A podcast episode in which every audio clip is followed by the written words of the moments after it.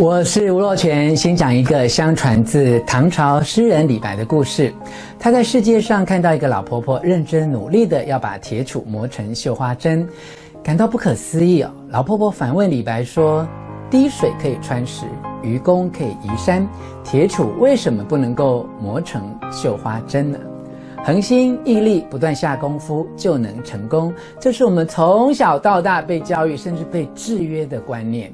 事实。真的如此吗？为什么同样在操场练习的运动员，有人得到奥运金牌，有人最后就只能当啦啦队？你听说过一万小时法则吗？为什么两个人一样努力练习超过一万个小时，成绩的差异却十万八千里？如果每一次成功都必须要付出一万小时的努力，你还愿意参加练习吗？欢迎来到。吴若权幸福书房，让我们深入讨论努力练习和获得成功之间的关系。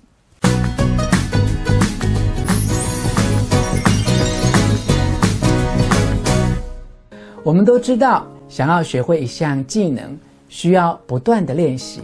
问题是，究竟要怎么训练？到底要如何学习？才能真正提升自己的程度。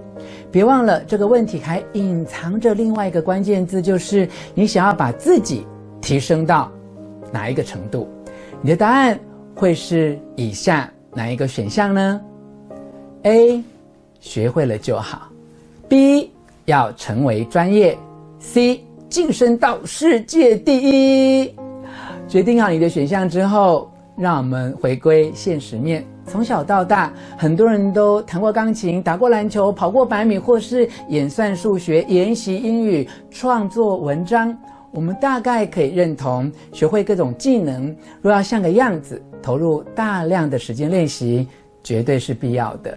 但很残酷的是，就算每天都在一起练习的同学，或是队友，几乎花了同样的时数，到最后每个人的成就却大不相同。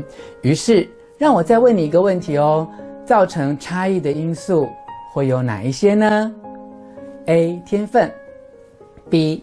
师资，C.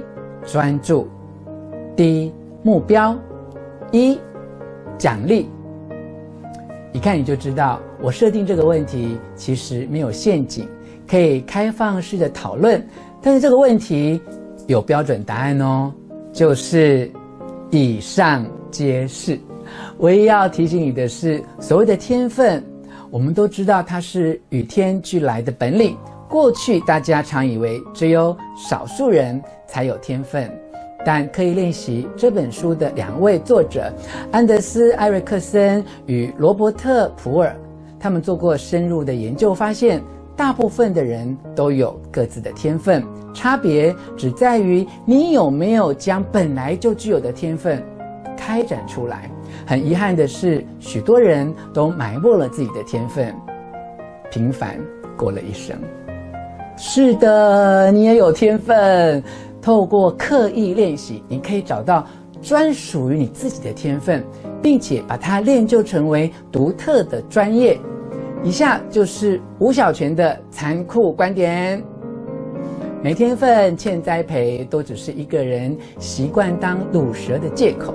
运用刻意练习，可以帮助你找出自己生命的亮点，并且把兴趣精通成专才。讲到这里，让我先为你整理出来练习的不同层次。练习可以分三种，每一种的境界不同哦。第一层，天真练习。一般大多数人花时间所做的都是所谓的天真练习，也就是确实有花时间，随便找个人指导，或是透过大量的自修，学会了基本的技能，哦，就觉得很开心。这种学会了就好的学习的态度，初期会很开心，之后就会嗯停留在某一个状态，最后就慢慢退步了。第二层，目标练习。天天练习或许可以熟能生巧，但通常不太足够让技能可以更上层楼。跟天真练习相较之下，所谓的目标练习，有下列四个特色：一、有定义明确的具体目标；二、讲求专注；三、需要意见回馈；四、跨出舒适圈。目标练习因为要求踏出舒适圈，所以隐含着一个重要的关键，就是设法克服障碍、突破瓶颈。关键就在于要克服障碍，不是靠重复练习式的努力，而是要尝试新方法。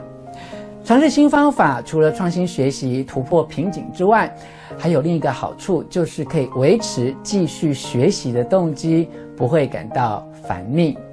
第三层。刻意练习，至于目标练习和刻意练习有什么不一样呢？刻意练习更强调两个关键概念，引领练习者走向顶尖之路。这两个重要的关键概念是大脑与身体的适应力以及心智表征。根据研究显示，大脑跟身体一样，在离开舒适圈，但离开不是太远的条件之下，改变才会最快。越来越多的科学证据显示，大脑的结构和功能会因为各种心智训练而改变。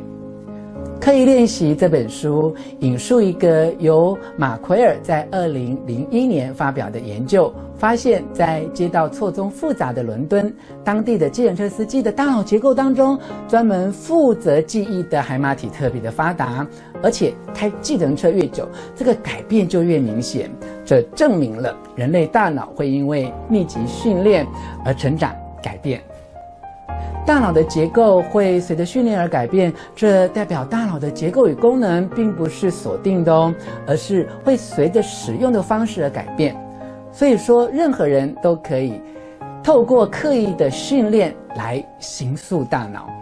每个人的生理都喜欢维持恒定性，面对新的挑战时，会迫使大脑离开原来的舒适圈。也就是当我们不断挑战极限的时候，身体会发生代偿性的变化，让大脑产生结构性的变化。但是离开舒适圈太远的时候，有可能会造成伤害，那反而就退步了。继续讨论之前，先给你一个吴小泉的残酷观点。设定太难达成的远大目标，纯粹只是自讨苦吃的自虐行为而已哦。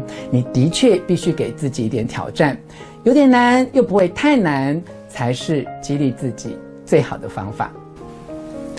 若权既然为你选读《刻意练习》这本书，就应该实践书中的精神，挑战有难度的内容。接下来，让我解释一下心智表征这个观念，几乎占据全书一半的内容。但是，很多说书节目几乎跳过这段章节，因为它确实不太好懂，而且有可能会越描越黑。心智表征的英文是 mental representation，这是心理学专有名词，意思是透过感官接收外在的刺激，然后经由神经传导，而在心中形成有意义的内容，甚至投射于肢体动作上。这对学习者在练习的过程中来说特别有意义。书中举的例子是，经验丰富的攀岩者在面对不同岩壁的形状和特色，会根据过往学习到的经验，快速研判这里需要用到的抓法，几乎是用直觉反射的方式，不假思索地自动为把手点归类，也就是用心智表征自动分析把手点，因此攀岩的速度较快，也比较不容易掉下去。经验不足的人则必须有意识地找出每个把手点适用的抓法，反应比较慢，出错的几率相对就比较高。我曾经连续十年在台湾的《苹果日报》每天撰写六百字的专栏，那段时间我也体验过作者的心智表征。打开电脑 Word 档案的页面，完全不用计算行数字数，光凭直觉就知道该如何铺展这短文的架构和段落。又例如，去年我为了通过 SCA 世界精品咖啡协会咖啡师的执照，积极地练习萃取咖啡，还有打奶泡拉花，连做梦都会梦到自己在萃取咖啡和打奶泡拉花。哦，还有手部的动作，呃，再举一个简单的例子哦，嗯、对曾经去驾驶训练班学开车人来说，这是很多人共同的经验。在练习路边停车、倒车入库的时候，都曾经牢记标线、记号，还有方向盘要打几圈的口诀。等到考上驾照，累积到一定程度的驾驶经验，再不必依赖记号跟口诀，而是凭着所谓的直觉，就可以把车开好。如同优秀的棒球打击者，在投手投出球之后，零点零点几秒钟就能够判断这是好球还是坏球，应该要挥棒或者要放弃，甚至可以选在最佳的时机跟最佳的接触点，以最适合的角度跟最棒的力道击出全垒打。这些都是透过心智表征完美运作而获得理想的结果。从这些经验，我体会到书中所说的可以练习的目的，就是在改变大脑，以发展出更精细的心智表征。而心智表征发展出来之后，又回过头来创造新的可能性，让练习的人可以表现得更好。因此，我要给你一个吴小泉的残酷观点。如果你花时间练习，没有启动大脑的改变，还不如放弃这次练习，回去好好休息，睡饱一点，反而表现得更好呢。在结束分享《刻意练习》这本书的心得之前，让我们回到作者在书中多次质疑2008年艺术作者迈尔坎·格拉威提出的一万小时法则。因为格拉威引用刻意练习1993年的研究时过于简化跟延伸，导致读者可能有所迷思。其实练习时间的长短并非学习成就唯一的指标。如果有好的老师指导、适时回馈与修订，并且适度离开舒适圈，以更新的方式突破困难，不用花一万个小时，也能够让你从新手变高手。希望这个论述能够振奋你的学习兴趣，挖掘你的天分所在，开始你的刻意练习。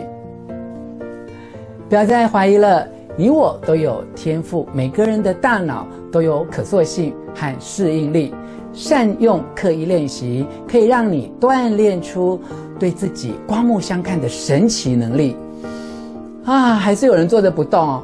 那问题就不是出在刻意练习到底有没有效，而是它究竟有没有改变人生，让自己不平凡的真正动机了。你觉得自己在哪个方面有潜力，可以试着运用刻意练习，帮助自己脱离舒适圈，打造全新的人生呢？欢迎留言跟我交换意见哦，也期待你参加我所为你举办的实体读书会，当面一起讨论。感谢你观看吴若权幸福书房，喜欢今天若权为你准备的节目吗？